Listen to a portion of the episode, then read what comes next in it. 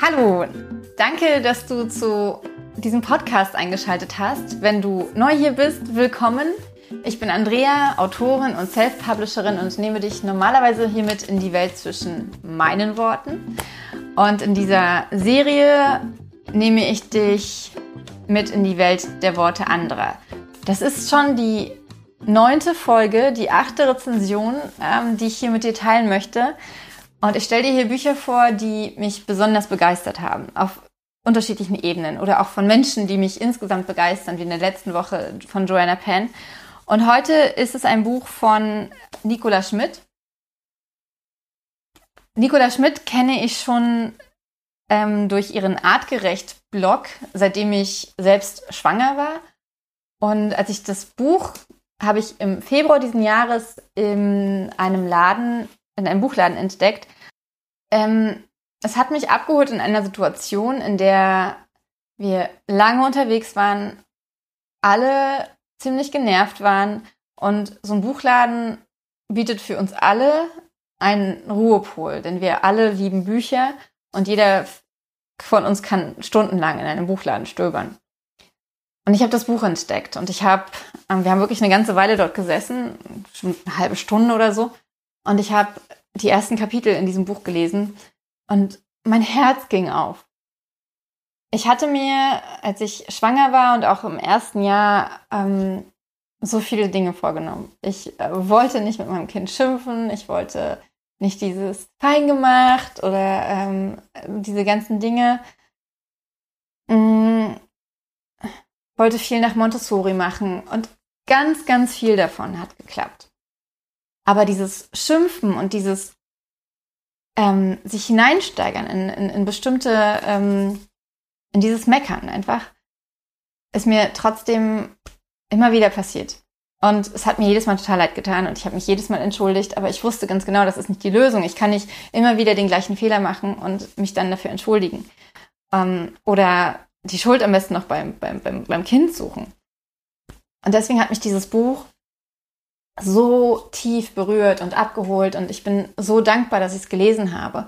Und ich habe tatsächlich danach es ähm, wirklich drei, vier Wochen lang geschafft, nicht zu meckern und vor allem nicht in diese Mecker-Dings reinzukommen, sondern mit, mit Liebe zu reagieren, mit, mit mich selbst runterholen und abholen oder einfach aus der Situation rausgehen. Und dann kam Corona. Ähm, aber trotzdem halt es nach, das Buch.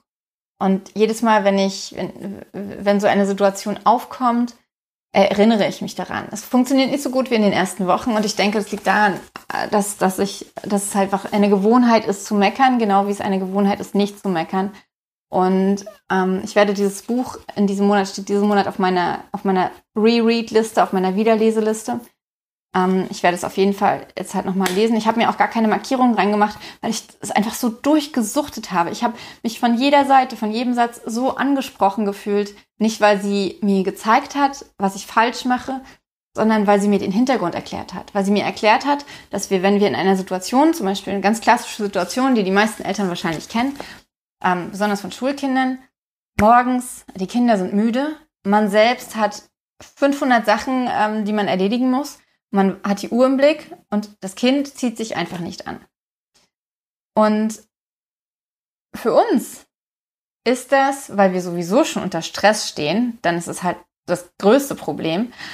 Für uns ist es in dem Moment so, als würde da ein Löwe stehen unser Gehirn ist äh, steinzeittechnisch technisch noch so nicht up to date, dass wir auf das Kind, das sich nicht anzieht, das nicht so funktioniert, wie wir es gerne hätten, dass wir, dass das den gleichen Stress in uns auslöst wie ein Tiger. Und deswegen gehen wir in diese Abwehrhaltung und, und, und, und, und ja, ich kann es nicht so gut erklären wie, wie die liebe Nicola, aber ich bin so, so, so, so dankbar für dieses Buch und kann es äh, 100 Millionen 399 Mal, das reicht nicht, jedem Menschen, jeder Mutter, jedem Vater auf dieser Welt äh, total empfehlen, weil es einem so die Augen öffnet dafür, was da eigentlich in uns abgeht, wenn wir so auf unsere Kinder reagieren, die wir ja total lieben und die wir im nächsten Moment einfach nur in den Arm nehmen und die dann teilweise uns angucken und so, hm, ähm, ja, ich, ich, ich, ich, ja. Bin einfach mega dankbar dafür, dass ich das Buch entdeckt habe und ja, werde es, ich glaube, ich fange heute noch an, es zu rereaden. Ja. Also, Erziehen ohne Schimpfen von Nicola Schmidt. Erschienen im GU Verlag. Danke, dass du äh, meinem Gequatsche hier ein bisschen zuhörst. Schreib mir gern, ob du diese Situation kennst als Mutter, einfach sich immer weiter reinzusteigen in so ein Schimpfen und dann nicht mehr rauszukommen und dann irgendwann an diesen Punkt zu kommen, wo man sich schlecht fühlt. Schreib mir gern, ob du das kennst. Oder vielleicht ist das zu, ähm, vielleicht, vielleicht ist das zu viel verlangt. Weil also für mich ist es extrem schwer, darüber zu reden, weil ich mich super schlecht deswegen fühle. Und ähm, es passiert auch nicht oft. Es ist auch vorher nicht extrem oft passiert, aber so oft, dass mein Kind zu mir gesagt hat, Mama mecker nicht so viel. Weil ich ihm gesagt habe, er soll mir das sagen, wenn ich zu viel mecker. Aber ja, egal. Ähm, also kommentier mir gerne, ob du Nicola Schmidt kennst, ob du den Artgerecht-Blog kennst ähm, ob du dieses Buch kennst, ob du vielleicht denkst, dass Schimpfen ähm, total wichtig ist, um Kinder zu erziehen. Interessiert mich wirklich sehr. Also danke, dass du bis hierhin gehört hast, dass du mich oder geschaut hast, dass du mich liest und siehst. Mach's gut, deine Andrea.